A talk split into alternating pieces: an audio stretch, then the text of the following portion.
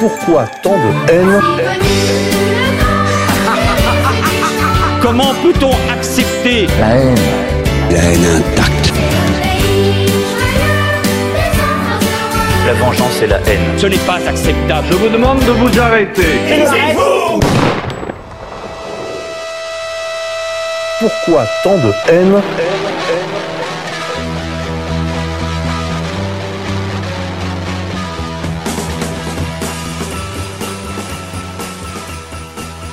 Chers amis auditeurs, bonjour, bonsoir, bienvenue pour votre nouvelle édition du magazine Pourquoi tant de haine, l'émission des génocides imaginaires sur les antennes de RFM. Aujourd'hui, un invité pour vous, Kamel Béchik. Bonjour. Bonjour. Vous me disiez, Kamel, en entrant dans le studio, l'émotion que vous aviez à voir euh, tous ces livres sur les étagères. Euh, vous repensiez avec nostalgie au moment où vous vous étiez un petit peu approché de, de la- de l'organisation Égalité et Réconciliation, il y a quelques années de cela, et des conversations que vous aviez avec euh, les personnes qui ont, bah, qui ont finalement poursuivi ce- cette aventure alors que vous partiez vers d'autres cieux, puisque vous avez fondé euh, Fils de France, vous l'avez présidé pendant de nombreuses années.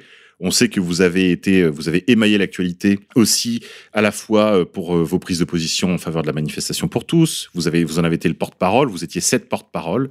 Vous étiez l'un des sept. J'ai même été le seul porte-parole invité dans le comité de pilotage, c'est-à-dire à la prise de décision. euh, Tout à fait. Vous avez essayé de, de porter cette voix aussi auprès d'un public musulman, puisque Oui. on, on vous savait donc euh, du, du fait de votre présidence de Fils de France impliqué dans cet euh, engagement, enfin visant à rapprocher les points de vue euh, à la fois des des familles immigrées, plutôt avec plutôt quand même une veine plus conservatrice, et puis et puis ben, on va dire les milieux à la fois catholiques ou nationaux ou plus généralement, enfin la, la, la société civile française. Vous essayez de défendre un point de vue, on pourrait dire islamo-conservateur Mhm. sur les affaires de la cité, avec aussi une préoccupation sur la question de l'enracinement, euh, d'où le titre de cette association que vous aviez choisi. social-conservateur, en fait. Social conservateur. pardon. pardonnez-moi. Alors, c'est très, très, très important parce que c'est- développé euh, un, courant euh, libéral-conservateur au sein des musulmans de France. Libéral-conservateur euh, dans le sens où mon hamburger, tant qu'il est halal, qu'il vienne euh, de que la viande soit piquée aux hormones euh, euh, en Hongrie et que la viande, enfin et que le, pain nous vienne d'OGM américain, on s'en fout. C'est halal, et.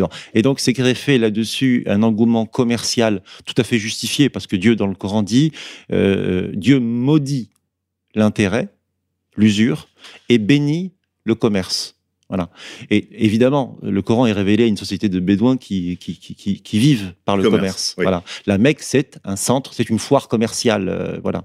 Et donc, ce, courant euh, euh, conservateur, libéral au sein euh, des musulmans de France, mais d'ailleurs aussi, notamment par le halal. Voilà. Notamment par le halal, pas seulement le vêtement, etc. Tout ce qui permettait. Et là, on a une dérive complètement ultra-libérale, c'est qu'on va commencer à halaliser euh, Le marché. le, le concept, marque, on le transforme en un concept marketing Oui, Une donc- niche, quoi. Une niche. une niche marketing. Et donc, on va faire du, du, du- du- des voyages halal, des euh, rouges à lèvres halal. des- et donc, on va démultiplier la norme, donc l'aspect de la doxa, l'orthopraxie, pas la doxa, pas la praxis, pardon, afin de démultiplier le marché. On est donc bien là dans un système libéral conservateur. Euh, moi, je porte une parole sociale conservatrice. Oui, le libéral conservateur qui en lui-même est un oxymore, hein, on le sait, puisqu'il y a une contradiction entre le conservatisme social euh, d'une part et le, et le, on va dire le libéralisme économique. Ça ne peut pas fonctionner. Ça, ne fonctionne Non, pas a- sur le long terme. Il n'y a, que cas. de l'équin qui y croit. Oui. Oui, voilà. et puis euh, quel- quelques autres, mais, mais en tout cas, c'est un oxymore. Et, et on a assisté ces dernières années à une clarification dans tous les milieux qui s'intéressent à ces sujets. Euh, je pense aux travaux de Guillaume Bernard, qui est vraiment une des épées de l'université française qui travaille sur ces sujets, du, du conservatisme authentique, ce qu'il appelle lui le classicisme, et qu'il oppose au, justement aux au conservateurs dans le sens entendu dans le sens où il serait simplement l'arrière-garde de la modernité. Lui, il se veut être l'avant-garde du classicisme. Voilà, il oppose ce, ce modèle anthropologique classique.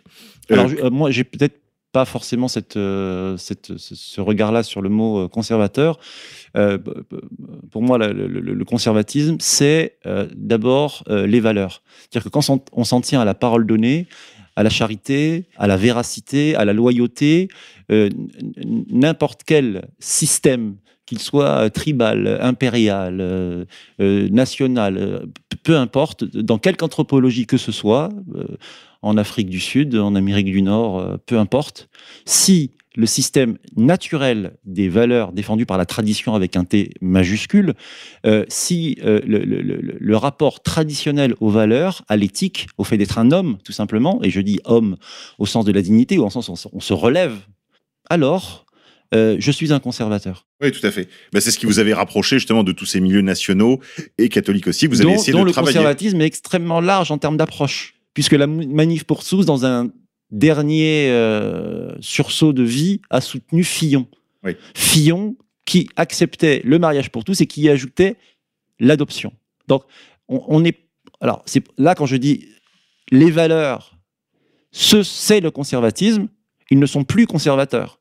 À partir du moment où ils trahissent leurs valeurs, à partir du moment où ils amoindrissent ce qui n'est pas amoindrissable, c'est-à-dire la filiation, eh bien pour moi, ce ne sont plus des conservateurs. Ils n'ont pas fait. conservé l'essentiel. Ils ont trahi, ils ont trahi euh, euh, le fait qu'en France, parce que la France de l'âme, l'âme de la France est catholique, on ne peut pas, on ne peut pas euh, soutenir un candidat qui, à minima, organisera ce qu'il va appeler les valeurs. Hein.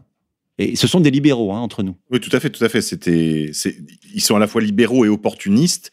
C'est-à-dire qu'ils veulent bien endosser l'habit du conservatisme, mais ils ne veulent pas en tirer toutes les conséquences, tout simplement.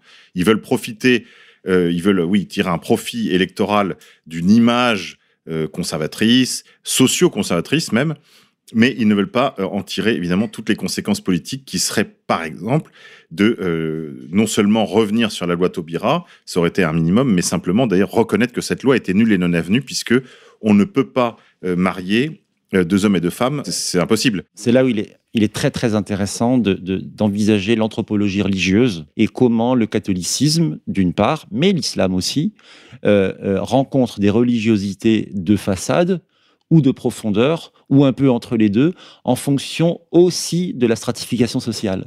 Je veux dire par là qu'être catholique à Versailles, ça fait partie du décorum.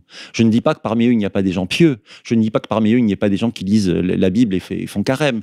C'est pas ça. Je ne parle pas de l'aspect normatif et de l'aspect, je dirais, exotérique, visible. Je parle de l'aspect euh, ésotérique. Dans un aspect ésotérique, on a un rapport aux valeurs. On a un rapport à la loyauté, on a un rapport à la fidélité, on a un rapport à euh, la charité. Quand on est euh, à Versailles, quand on porte une veste barbour et, des- et des paraboots, on va nécessairement à l'église. Mais ça fait partie souvent du décorum parce que, parce que la bourgeoisie libérale est en totale contradiction avec ses valeurs. On a vu d'ailleurs qu'elle, euh, elle, elle est- on a vu où allait son cœur, puisque lors du dernières élections, elle a voté massivement cette Oui. bourgeoisie versaillaise pour Emmanuel Macron. Même si je dois dire, à leur décharge, pour en avoir rencontré quelques-uns, qui, de ce- des représentants de cette bourgeoisie versaillaise, qui s'en euh, désolaient, qui n'avaient pas fait ce choix, mais euh, ils étaient minoritaires. Et c'est vrai qu'il là, il y a une contradiction qu'on ne cessera jamais assez de souligner parce que il faudra bien euh, cesser de chérir les causes des maux que l'on déplore. Voilà. Alors, p- p- quand je dis bourgeoisie, euh, j'y inclus évidemment les noms à particules, euh, puisque ce ne sont plus des aristocrates. Ce sont des bourgeois. C'est-à-dire que l'aristocratie française s'est transformée euh, en, euh, en- prédation bourgeoise. N'est plus, ce ne sont plus les meilleurs d'entre nous, ce sont les plus exécrables d'entre nous. À partir du moment où ils arrivent à défaire Guénaud, qui s'est mouillé, qui a trempé la chemise pour la loi, et ils arrivent à le faire remplacer par un macroniste, je dis que ces gens-là ont un réel problème avec les valeurs de la tradition, parce qu'ils sont libéraux. Oui, c'est tout à fait vrai. C'est tout à fait exact. Alors, le titre de cette émission était Peut-on être autre chose qu'un Français de souche? Parce qu'en effet, il y a actuellement, dans un dans certains courants minoritaires de la dissidence, l'idée que euh, seul compterait désormais le combat racial. Euh, voilà, ce sera Black Lives Matter ne cesse d'ailleurs de nourrir, de n'a cessé cette campagne n'a cessé de nourrir les illusions de certains sur le fait que le combat serait racial, que euh, maintenant désormais il s'agirait de finalement de balancer le bébé avec l'eau du bain et euh, bien comprendre quels seraient les enjeux de demain. C'est vrai que les signes sont extrêmement inquiétants, les signes démographiques, par exemple, la démographie africaine euh, que je signale dans le livre euh, de, Stephen Smith, l'ancien chroniqueur Afrique de Libération, qui est pas exactement un suprémaciste blanc et qui publie des chiffres très inquiétants sur la démographie subsaharienne, qui menace de, submersion non seulement l'Europe, puisque le titre de cet ouvrage, c'est La jeune Afrique à l'assaut du vieux continent, c'est le sous-titre de l'ouvrage, euh, mais cette masse démographique menace également de submersion le Maghreb arabe. Est-ce que ce sont des sujets qui, préoccupent euh, l'homme qui voilà qui était tourné vers la Méditerranée, euh, euh, le franco-algérien que vous êtes ou le français d'origine algérienne que vous êtes? Est-ce que c'est un sujet qui vous préoccupe? Et est-ce que qu'est-ce que vous avez à répondre à ceux qui disent que désormais voilà le combat sera racial ou ne sera rien? Est-il possible, Kamel Béchik, d'être autre chose qu'un français de souche? Alors, quand, quand vous dites que je suis tourné vers la mer, c'est faux. Ouais, je suis tourné vers l'Atlantique, donc vers l'océan. J'habite Bordeaux. Euh, Je suis d'origine euh, algérienne, certes. Je suis né dans le, dans le Berry et y ai grandi. Et euh, aujourd'hui, je me suis expatrié, puisque ma patrie d'origine, c'est le Berry, à, euh, en Aquitaine. Donc non, je ne suis pas tourné vers la Méditerranée. C'est pas parce que je... Non, je pensais Je à vos la- engagements passés. Ce qu'on appelle la haine de soi, c'est pas ça Je Non, non, suis je, non, non, je hyper pensais. fier d'être d'origine algérienne. Je reconnais aux Algériens... Je pensais une- pas à ça, Kamel. Je Ah, pensais, je pensais à vos engagements euh, pour la Palestine, mais Ah oui, alors ça oui, très clairement, oui, bien sûr, bien sûr, bien sûr, bien sûr, bien sûr. Mais euh, ma lecture de la politique française ne se fait pas à travers le prisme palestinien, c'est à travers le prisme français que je lis. le prisme Berrichon. On non, sait non, non, le prisme français Oui, que je lis la- la- les événements en Palestine. Euh, alors, il n'y a ja- jamais rien de plus agaçant lorsqu'on me renvoie à mes origines arabes Mhm. pour euh, expliquer mon point de vue sur la Palestine. Non, non, mon point de vue de la Palestine, c'est un point de vue lié à la tradition, aux valeurs, loyauté, vérité, charité, etc., etc., etc. Et c'est parce que j'aspire aux valeurs. Je, ne dis pas que je les ai acquises. Je dis que j'y aspire que ma position sur la, question palestinienne euh, est, de fait, euh, oui, c'est elle est universelle. Elle est universelle. Ben, je pense qu'il y a beaucoup d'Israéliens qui la partagent par ailleurs. Oui, absolument. Mais alors, répondez à ma question, Kamel. Ah, peut-on être, peut-on être autre chose qu'un Français de souche? Ah bon, écoutez, moi je vais, je vais laisser parler le maître euh, Jacques Bainville.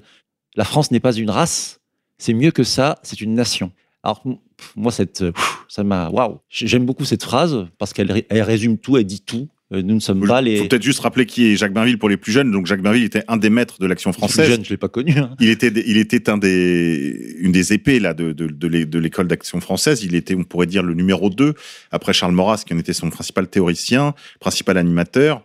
Euh, Jacques Bainville était historien.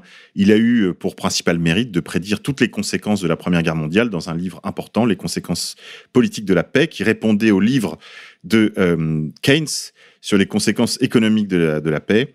euh, et qui prédisait, euh, pour ainsi dire, tout ce qui s'est produit par la suite, c'est-à-dire à la fois l'Anschluss, euh, enfin l'accession d'un parti pan-germaniste, que, que sera le parti nazi, l'Anschluss, la défaite de la France, et tout un tas d'autres conséquences. Il suffit d'ailleurs, pour, pour s'en convaincre, de lire l'édition qui a été rééditée aux éditions Contre-Culture de cet très important ouvrage. Mais Bainville n'était pas que cela, il était aussi l'historien de, de deux peuples. Il était le biographe de nombreux euh, souverains français et allemands. On pourrait dire qu'il était un spécialiste de l'Allemagne et des relations de l'Allemagne et de la France. Et euh, dans le cadre de ces réflexions, il a évidemment euh, aussi publié des réflexions sur le nationalisme français, le distinguant du nationalisme allemand, qui est, on pourrait dire, un nationalisme ethnique, étant entendu que les pères du nationalisme allemand, moderne en tout cas, sont les Herder, les Fichte. Voilà, on pense à au discours à la nation allemande. Et il est très différent du nationalisme français, en tout cas du nationalisme classique français incarné par l'action française, euh, puisque euh, ce nationalisme français se définit, lui, plutôt par euh, la forme de l'État, la place centrale qu'occupe l'institution monarchique dans la naissance et le maintien de la France. Et c'est dans ce cadre de ces réflexions-là que Bainville a en effet dit cette fameuse phrase, la France, c'est mieux qu'une race, c'est une nation. D'abord parce que c'est un composé, c'est un composé racial, pourrait-on dire, un composé ethnique serait plus précis, composé ethnique euh, à la fois de Celtes, de Germains, de Latins, euh, et aussi de quelques, on pourrait dire, petites parcelles de d'autres euh, ethnies comme les Basques, les, Flamands, les Catalans ou les Savoyards. La France est un composé, un composé qui a fait son unité, une unité politique autour d'un projet politique, justement d'un projet d'être des hommes libres autour de sa monarchie, ce qui est très différent du nationalisme allemand qui lui est plutôt dans l'ordre de la non pas de la forme mais de la matière, c'est-à-dire le sang, l'origine commune, la langue, tout ce qui est d'ordre matériel en fait. Alors dans ce cadre-là, euh, Kamel, est-ce que cette aventure française, cette aventure politique, cette architecture politique peut se poursuivre avec des gens issus d'autres minorités que des minorités, on va dire, historiques, euh, fussent-elles basques ou catalanes ou bretonnes Euh, Est-ce qu'on peut faire France avec des berbères et alors peut-être plus compliqué avec des Maliens Alors, euh, bien sûr, c'est alors déjà oui, de fait, puisque c'est le cas depuis 500 ans. Euh, la France euh, comprend parmi ses sujets dans l'Ancien Régime toutes les colonies des Antilles et, par la suite l'Empire avec le Maroc, l'Algérie, etc. L'Afrique subsaharienne, une partie, toute l'Afrique francophone donc, et l'Indochine en Asie du Sud-Est. Donc votre question, elle est rhétorique, j'entends. Pour moi, c'est une question rhétorique. C'est-à-dire que vous, vous vouliez que je vous dise ça je pense. J'ai des doutes sur le, sur, euh, enfin, on pourra peut-être en débattre tout à l'heure, sur la possibilité de faire France avec des subsahariens, mais continuons. D'accord. Mais euh, les subsahariens ont fait partie de l'Empire français, euh, et, et, je regardais la vidéo de, de Soral, la dernière qu'il a faite, où il nous montre Léopold Sédar Sangor. Donc, euh, oui, qui était ministre, euh, ministre d'État, oui. Et qui était aussi subsaharien, non? Oui, absolument, absolument. Mais alors là, après, on en discutera peut-être. Mais... Académicien, etc. Non, mais bon, on va pas. Non, non mais c'est intéressant parce que je pense, je pense, qu'on peut faire des, on peut faire des Français, ou en tout cas des sujets français d'individus. La question qu'on verra peut-être en deuxième partie de l'émission, c'est est-ce qu'on peut assimiler des peuples? Mais euh, restons là-dessus déjà sur la possibilité. En effet, c'est vrai qu'on. Moi, j'ai toujours dit que une France avec une identité faible peut difficilement transmettre ce qu'elle a elle-même comme, comme, matière faible. Bon, la France a été américanisée outrancièrement depuis 1945. Donc la France a, une perte de substance, une perte de substance, une perte de dynamisme, une perte. Bon, j'ajoute à ça la destruction organisée du clergé catholique qui, tenait l'âme de, la France. Euh, fille aînée de l'Église, elle devient euh, le point le plus avancé en termes de sécularisation, de laïcisation euh, dans le monde. Donc, si vous voulez, il est difficile de transmettre une identité euh, que l'on a de manière parcellaire et que même parfois on exècre. Aujourd'hui, la honte d'être français, elle est dans la bouche de tous les Français, ou d'une grande partie des Français. Donc, euh, oui, ben, oui on, peut, évidemment, on peut faire euh, souche, du coup, avec des subsahariens aussi, et, tout, et tout le reste de la population euh, du monde, puisque la France, euh, c'est mieux qu'une race, c'est une nation.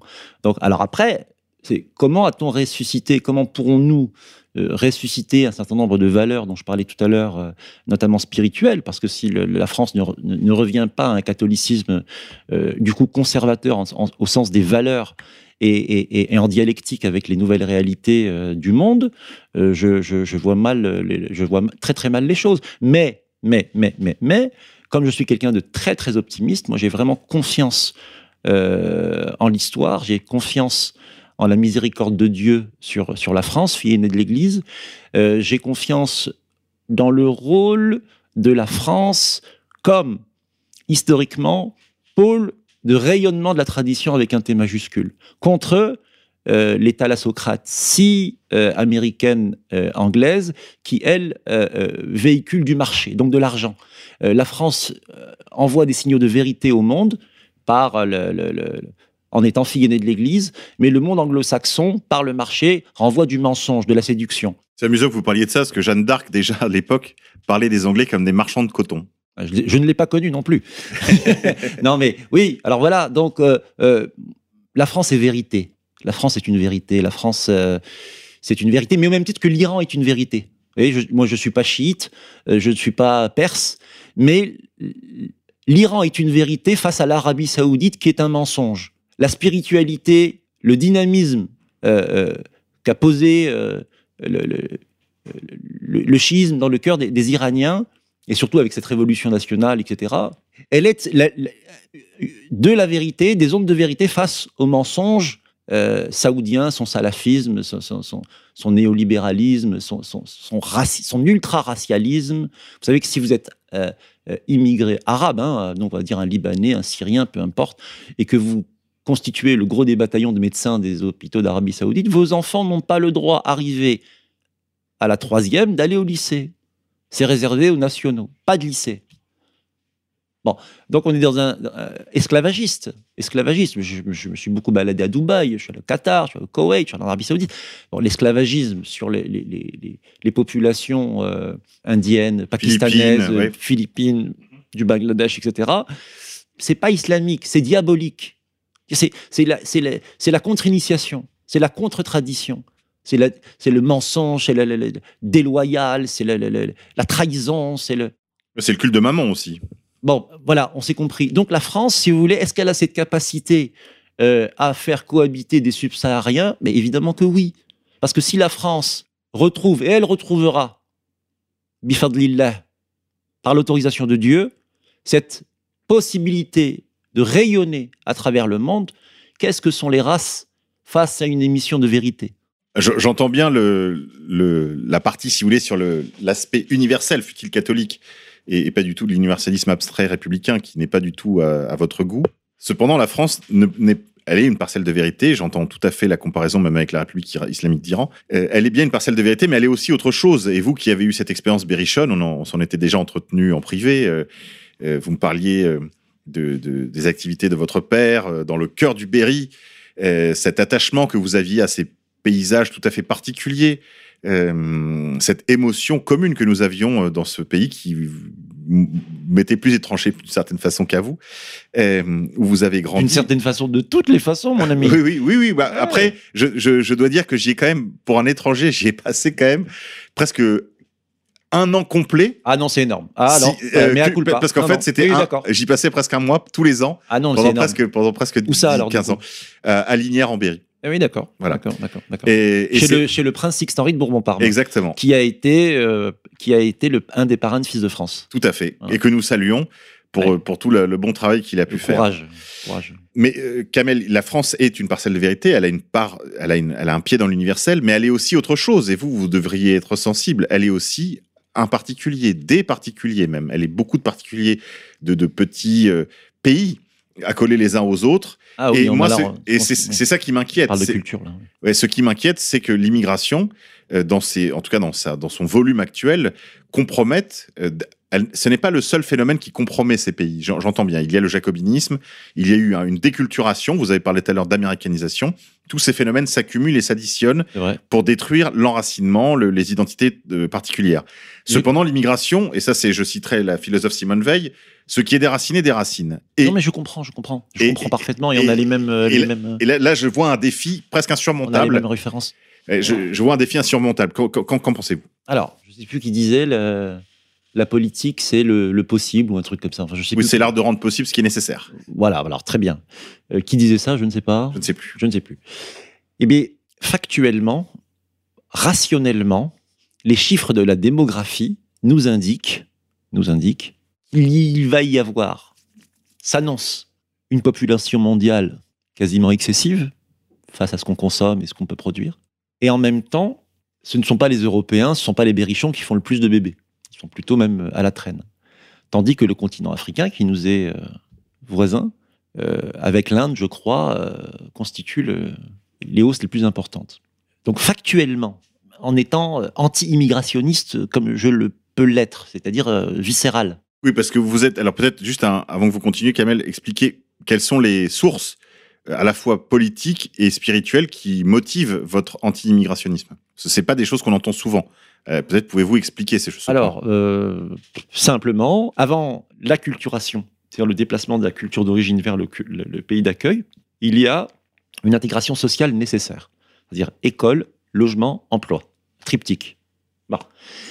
Je fais partie d'une génération et d'une famille, et d'une famille, où mon père était un homme surpuissant. Surpuissant. Je voyais les, les, fils de les pères de, de maghrébins en mobilette euh, pour aller sur les chantiers, euh, tout le courage qu'ils avaient à 5 heures du mat. Euh, nous, devant la maison, il y avait les quatre camions de papa alignés et qui descendaient dans le midi à Cavaillon, euh, Château-Renard, etc., pour monter des. Donc, si vous voulez, on a été socialisé dans une famille avec un père surpuissant qui a euh, eu une activité professionnelle très liée avec les, les, les Les réalités terriennes. Oui, les voilà, réalités ça, terriennes. voilà.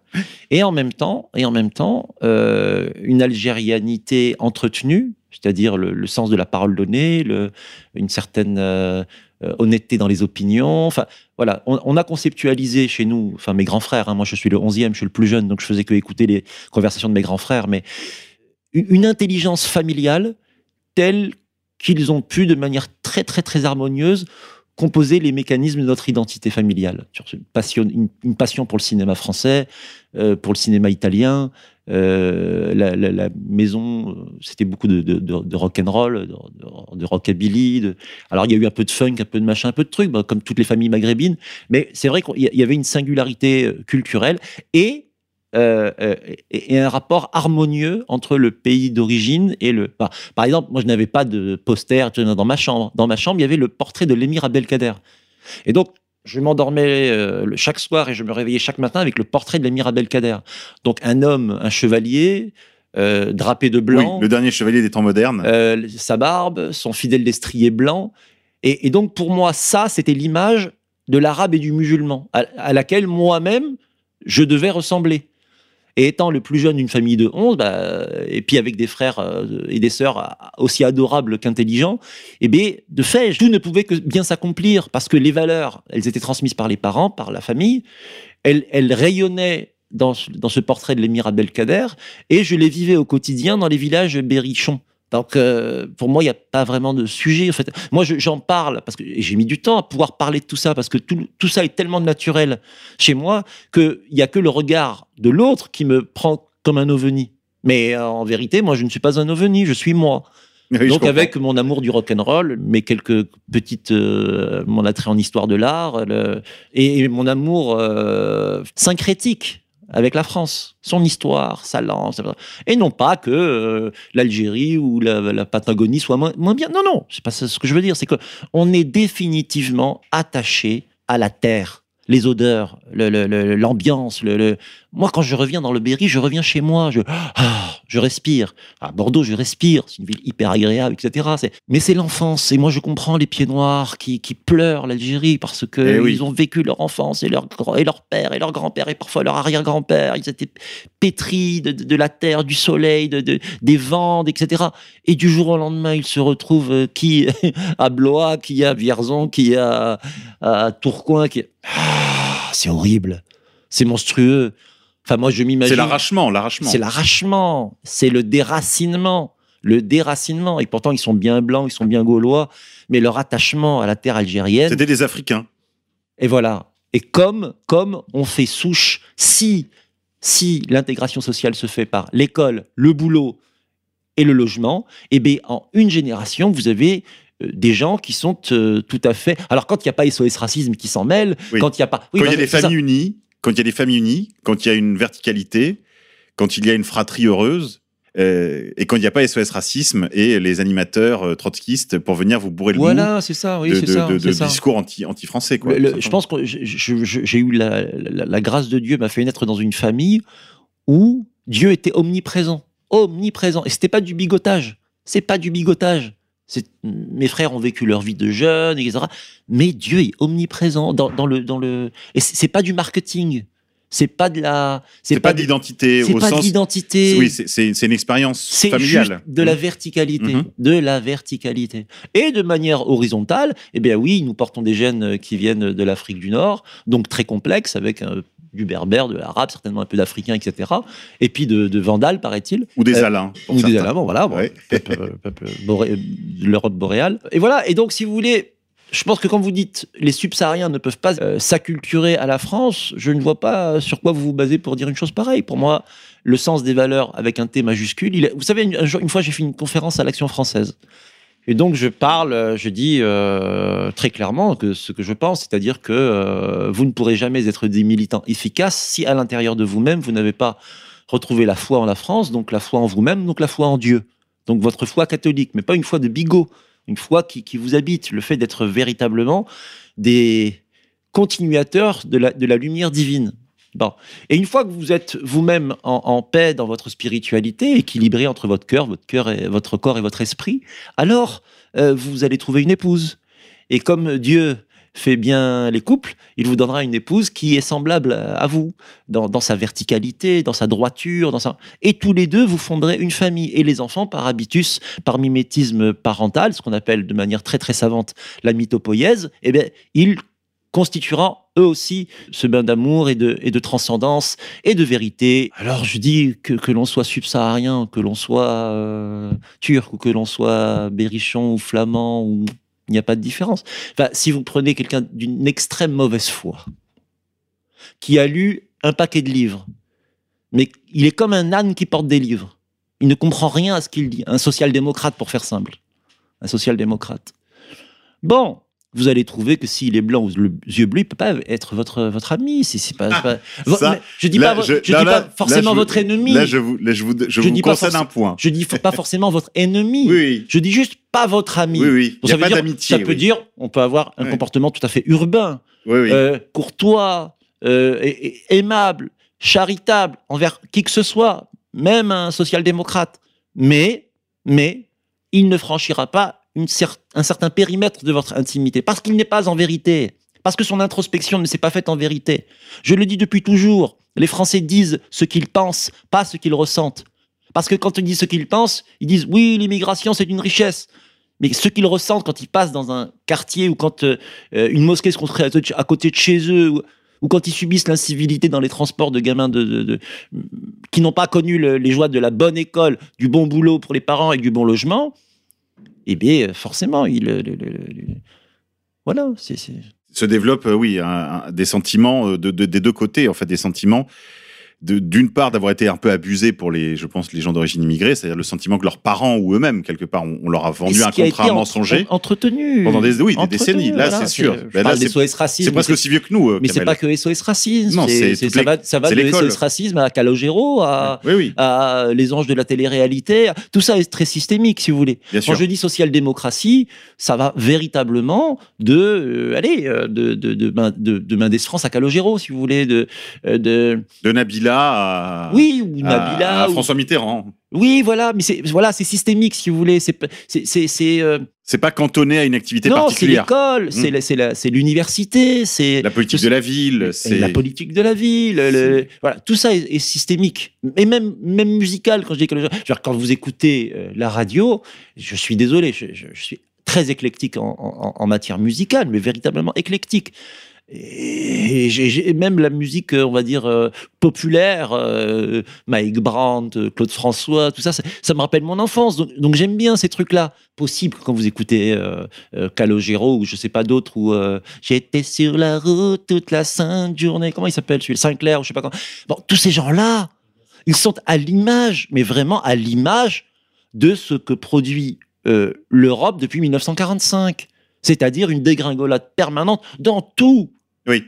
Bah, je suis content de l'entendre euh, dire de votre bouche à vous, même si je vous considère comme un compatriote, Kamel. Mais, alors, mais euh, pourquoi c'est Alors, c'est c'est quand même pour- Ouais, je, fascinant. vais- bah, je vais vous dire, vous je vais vous dire, je vais vous dire, de je vais vous dire. votre bouche à vous. Bah oui, oui, je vais vous dire, même si je vous considère comme un compatriote, parce Voilà, que même si je vous. Ouais, je vais vous dire pourquoi. Parce qu'il y a des gens qui ne sont pas dans cette situation, qui ne sont pas dans votre situation, et peut-être votre voix. Des gens, c'est-à-dire. Bah, je vais vous dire, il y a des gens qui sont comme vous d'origine maghrébine ou parfois d'origine africaine et qui, à la différence de vous, ont vécu d'autres expériences. Il y a des gens d'origine parfaitement gauloise Je qui sais. ont vécu d'autres expériences et Oui, qui oui. se comportent comme des salauds de gauchistes. Je suis d'accord, parfaitement d'accord. Mais ce que je veux dire, c'est faut pas que ethniciser la question. je suis d'accord jusqu'à un certain point parce que quand même, je constate qu'il y a une, une ethnicisation des comportements, particulièrement dans les masses immigrées. Attention, que attention, attention. L'ethnicisation des comportements, elle est pas mal euh, euh, euh, ac- actionnée, dire. Encouragé, vous voulez dire? Encouragée par euh, Soros et la clique. Donc, euh, Oui. euh, moi je dis, enfin, c'est marrant parce que Soral en, en parlait il y a quelques jours.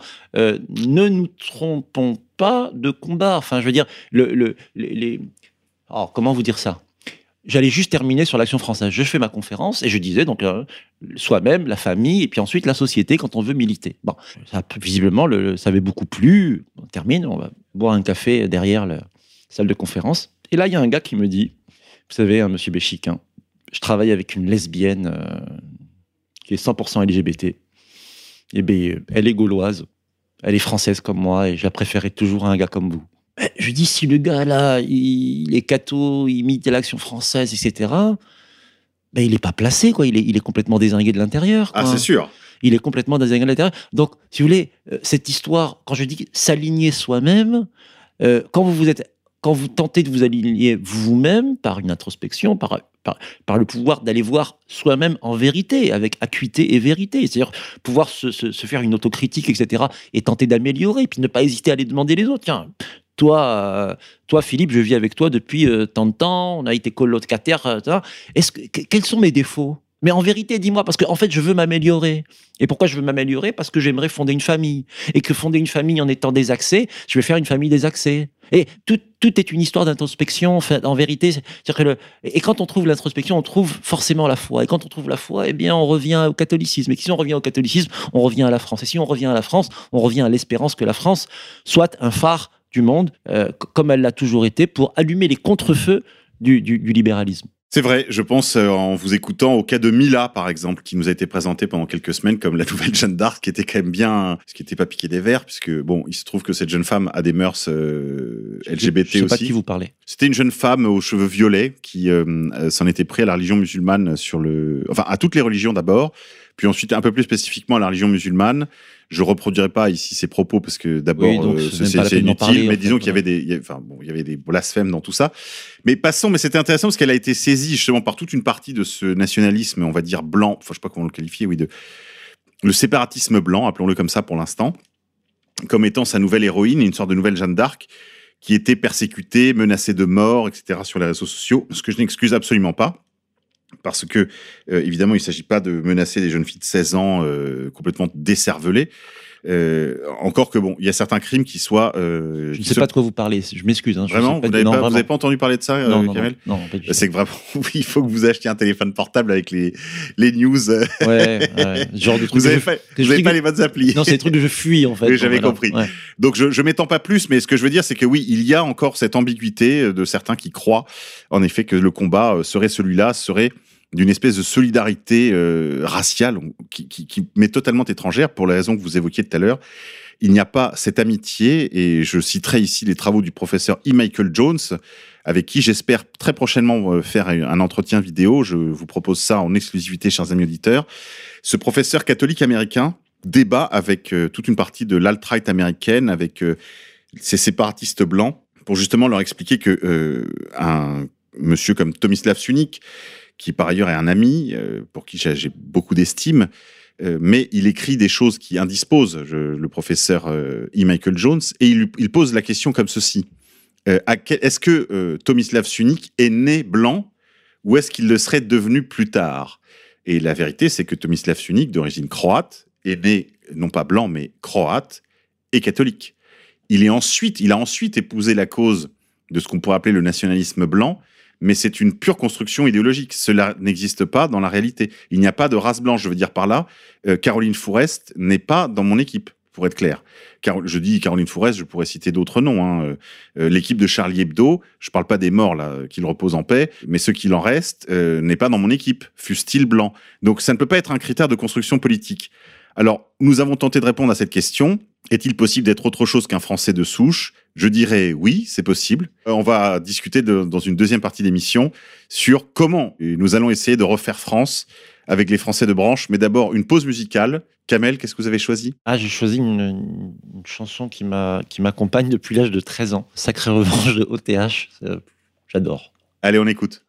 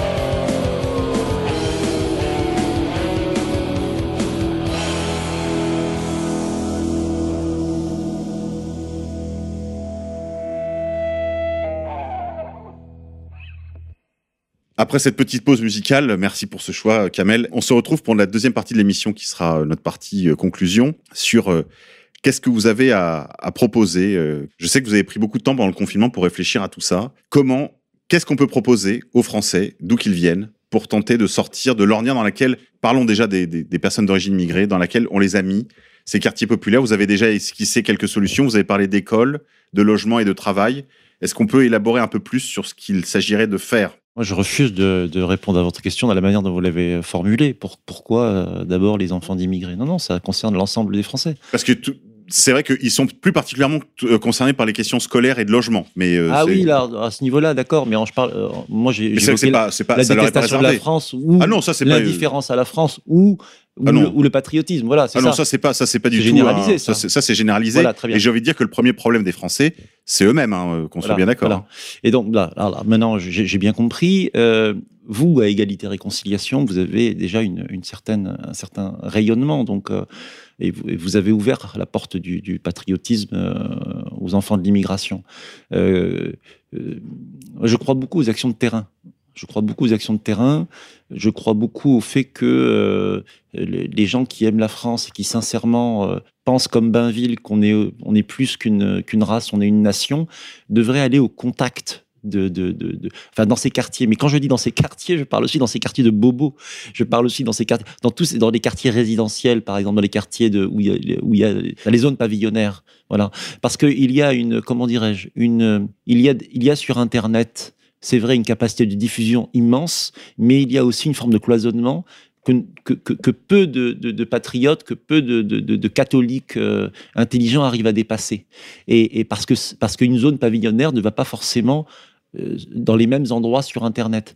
Et je, crois, moi, que euh, le, le, parler de la France, parler de l'amour de la France, quand on est trois couleurs et, et, un drapeau, eh bien, ça peut être extrêmement puissant auprès des populations que nous ne touchons pas par les réseaux euh, qui, sont, qui, sont, déracinés, vous voulez dire, Tout, oui, toutes, ces, toutes, ces, zones pavillonnaires déracinées. Voilà, mais se présenter sous un jour quelque part nouveau, et inclusif. Les, et les gens aiment la France, sauf qu'ils sont tellement inondés, pollués par la télévision, par le, par, par, la, par Netflix, tout, et Calogero, que euh, ils, ils n'arrivent plus à, à, à, trouver la résonance avec leur lumière intérieure, qui est cet amour de la France et même l'amour de Dieu.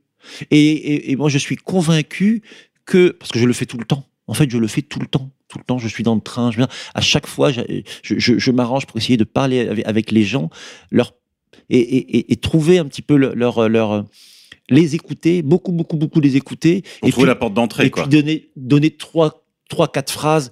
Et vous avez si vous dites simplement à une personne que elle est une entité euh, trilitaire, un cœur, un esprit et un corps, et que chacun doit avoir son droit, l'esprit doit être cultivé, le cœur doit être travaillé vers le bien, et que le corps, eh bien, on doit en, en prendre soin. Mais si vous dites simplement ça à une personne qui se nourrit euh, d'écran, eh vous arrivez déjà à lui faire prendre conscience de sa territorialité. C'est énorme, c'est énorme. Et vous pouvez encore... vous le réincarnez un peu, vous, le, vous lui oui, rappelez en fait oui, sa, oui, sa dimension humaine. Tout Et si quelqu'un vous dit, bah oui, mais moi le cœur j'y crois pas parce que je crois pas en Dieu. Est-ce que tu crois en l'amour? Tu, tu, crois en l'amour? Tout le monde croit en l'amour. Personne ne peut euh, ne, ne, ne, ne, pas euh, être fier d'une relation aimante avec ses parents, avec sa maman, avec son épouse, avec ses enfants. L'amour, c'est quelque chose auquel tout le monde croit. Donc votre cœur, si vous ne croyez pas en Dieu, vous croyez en l'amour. Donc, dirigez-vous vers ça. Et, moi, je crois beaucoup à ça, en fait. Je crois beaucoup. Je, ne crois pas à la militance politique sans des gens qui soient en accord dans une intériorité bien comprise. Et, je ne fais pas de jugement de valeur. C'est pas l'athée ou le croyant, c'est pas le musulman ou le catholique. C'est pas non, c'est pas ça. C'est vraiment l'intériorité. C'est-à-dire que ces valeurs traditionnelles partagées par l'ensemble de l'humanité, la vérité, la loyauté, le courage, etc la charité. Alors, on, doit, notre, premier sursaut de transmission, il s'adresse d'abord au cœur. Parce que quand vous avez trouvé la, la, vérité dans le cœur, quand vous marchez vers la vérité, eh bien évidemment, entre euh, un livre de Bainville et un livre de Bernard-Henri Lévy, eh votre, votre esprit se transforme. Et quand votre esprit se transforme, vous avez conscience de la pollution, vous avez conscience des, des, des, des, des- vaccins, vous avez donc votre euh, esprit, parce qu'il se transforme, transforme votre corps. Et le triptyque est, est, est assuré de manière vertueuse. Mais tout part de la vérité, tout part du cœur, que l'on soit, tout part de la spiritualité en vérité. D'une certaine intériorité. Oui. Oui, c'est ça. Kamel, avant de se quitter, est-ce que vous pouvez nous, nous dire ce qui vous a conduit à, à prendre les dernières décisions que vous avez annoncées à notre antenne, d'ailleurs, de reprendre votre carte à égalité et réconciliation, reprendre aussi un peu de, de travail de terrain, euh, d'engagement de terrain. Comment vous voyez les choses? Vous, avez, je crois, euh, eu une sorte d'approfondissement de vos engagements politiques pendant ce confinement.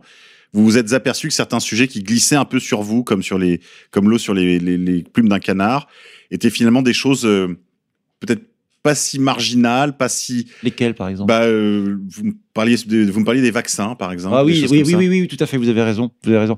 Euh, oui, oui, alors moi, ça, c'est un truc sur lequel j'étais complètement endormi, mais alors complètement endormi. Ça et tout un tas de choses. Donc vous aviez eu en connaissance, on va dire comme ça, vous avez vu passer mais- des choses, non, mais vu mais, passer mais ça tout- vous passait pas, ça vous paraissait pas si tout important. le temps, dans ma famille, mes amis les plus proches, euh, partout, partout, partout, partout, les, les gens les, de la plus haute confiance, et de la plus haute intelligence me parlaient des vaccins depuis presque 20 ans. Ça rentrait dans une oreille, ça sortait de l'autre. Et avec le Covid, etc., bon, ben, le voile s'est levé, mais quand il s'est levé sur ça, il s'est levé sur beaucoup d'autres choses. Beaucoup, beaucoup d'autres choses. Et finalement, surtout sur la spiritualité. Et parce, parce qu'en remontant en amont des problèmes que rencontre euh, une société, donc les familles, donc les individus, eh bien, vous revenez esprit, cœur, corps, et en fait, vous revenez au cœur, à, à l'origine. C'est ce que m'a apporté, on va dire, le confinement. C'est que euh, la nourriture, la nourriture spirituelle des autres religions pour nourrir ma religiosité islamique. Je connaissais pas ça avant. C'est-à-dire, euh, ma renaissance spirituelle, si je puis m'exprimer ainsi, en, es- en- en espérant ne pas être euh, hautain ou orgueilleux, Mhm. non, elle s'est faite par un dominicain qui s'appelle l'abbé Sertilange, qui nous a quittés en 1948, qui a écrit une quarantaine de livres, tous centrés sur l'amour et les valeurs. Il a écrit Jeunes de France, euh, Famille de France, euh, Le métier d'homme, comment devient-on un homme? Il a écrit sur euh, les vaccins, en réponse à, Pasteur, en, promouvant Bergson. Il a écrit sur le socialisme, christianisme et socialisme, sur le féminisme, féminisme et christianisme. C'est- cet homme-là, c'est l'incarnation de la, de la sainteté, de la sainteté sur la terre. Oui, sur la Terre, c'est le point important parce que on a beaucoup parlé de spiritualité, mais il y a quand même cette deuxième dimension humaine qui est à laquelle je sais que vous êtes très sensible, qui est l'enracinement, Oui. pour lequel vous avez longuement travaillé. Aujourd'hui, vous n'avez plus envie de vous adresser spécialement, particulièrement à une communauté, euh, Ah disons, oui. musulmane ou immigrée. Ah oui. Vous vous engagez plutôt dans un, des- un discours plus, plus, de portée plus générale, Ah, beaucoup moins, plus spécial, général. moins, moins spécialisé. moins spécialisé et moins dans l'histoire immédiate. Voilà, c'est ça. voulez, moins dans l'histoire immédiate. C'est-à-dire que, ce, ce que, ce que la France était fille aînée de l'Église. euh, elle avait Dieu au centre, et puis à la Renaissance, elle a mis l'homme au centre, et à l'époque contemporaine, elle a mis la- l'argent au centre. Et, et en fait, je- je- je- je- je- j'espère donner le reste de ma vie pour que Dieu revienne au centre. Dieu, euh, ou, simplement le- le- la spiritualité des, uns et des autres, quelle que soit la manière dont elle s'exprime, par euh, le- le- les trois religions révélées, ou peu importe, enfin, ce, que, ce que Guénon va appeler la tradition avec un T majuscule, si vous voulez. Mais euh, parce qu'elle est euh, sou- sou- souveraine des valeurs, cette religiosité, cette, cette spiritualité. Et sans valeur, vous, ne faites rien, vous n'avez qu'un discours, vous n'avez que de l'apparence, vous n'avez que de la... Voilà. Et, savoir se nourrir des autres spiritualités dans l'orthodoxie de sa propre spiritualité, sincèrement, c'est magique. Et je redis, l'abbé Sertilange, qui malheureusement n'a quasiment pas été réédité, est, euh, à mon sens, la lecture de compréhension globale, alors du micro au macro, la plus accessible, parce qu'il écrit dans- avec un, style d'une simplicité euh, abordable par un lycéen, mais tout est centré autour de la notion d'amour. L'enracinement, c'est l'amour. La France, c'est l'amour. La famille, c'est l'amour. Jamais vous n'allez trouver chez lui quelque chose qui décrit l'autre de manière euh, euh, désavantagée. Il trouve toujours le point de ramification. Et pourquoi? Parce qu'il est christique, cet homme, tout simplement. Parce que c'est un catholique. Oui, les amours, nos amours, nous nous battons pour nos amours, comme dit la chanson. Nos familles, notre patrie, notre Seigneur. Je disais à l'instant, euh, Kamel, que vous vous engagez dans un discours beaucoup plus, de portée beaucoup plus générale, moins à destination d'une population particulière. C'est la, la maturité aussi, pro- probablement qui, qui s'exprime en vous. Euh, euh, je, je sais que vous avez aussi beaucoup de choses à dire aux catholiques euh, que vous connaissez bien. Euh, que parfois, je peux le dire euh, pour en avoir discuté avec vous, vous connaissez parfois mieux le catholicisme que beaucoup de gens qui se déclarent tels, parce que vous avez eu euh, cette intelligence et cette humilité bah, de vous pénétrer de leurs références, qu'elles soient historiques ou religieuses d'ailleurs. Vous nous avez cité Bainville en ouverture de cette émission. Et c'est évidemment, ça ne peut être que salué, voilà. Euh, c'est pas une chose qu'on entend dans la bouche de tout le monde. Kamel Béchik, je voulais vous remercier vraiment de, de ce moment de- d'échange, de, partage avec vous. Avec joie, vraiment avec joie. Une des conditions de du succès du combat, c'est évidemment que chacun de ceux qui y prennent part ait, comme vous l'avez dit, un axe, euh, des racines, et de préférence aussi des racines dans le ciel. Donc, euh, C'est réenracinez-vous. beau ça, des racines dans le ciel. Merci. Réenracinez-vous euh, dans votre terroir et dans le ciel. Euh, essayez de creuser votre vie intérieure, essayez d'entretenir votre vie intérieure, qui est la condition en fait de tout succès dans au temporel. Si on travaille qu'avec des, des personnes désaxées, comme vous le disiez, euh, Kamel, on, on ira nulle part. C'est comme rouler avec un vélo qui a une roue voilée, c'est impossible. fait, tout à fait. Et là, le- vraiment, le message, s'adresse euh, À tous. aux 17, euh, 77 ans. euh, veux dire, on, on peut nous écouter là et avoir et dire oh non ça y est c'est foutu, j'ai fait trop de mal dans ma vie, etc. Pas du tout. C'est tout le contraire. C'est c'est le, le- le- Ah, je, peux vous dire une toute petite cho- chose encore, c'est que euh, le, Dieu est pardonneur. Mais pour pouvoir pardonner, il faut un pécheur. Donc ça veut dire que pour réaliser la qualité de pardon de Dieu, le péché est inscrit dans la nature humaine. Donc quand on a péché, on pêche et on demande pardon, et ce pardon permet à Dieu d'exercer un de ses attributs qui est le pardon, la clémence, la miséricorde. Voilà. Donc 40 ans, 40 ans, 44 ans, 64, 90 ans, tant que vous avez un souffle de vie, alors il n'est jamais trop tard pour chercher cette paix intérieure et, euh, et on la souhaite à tous.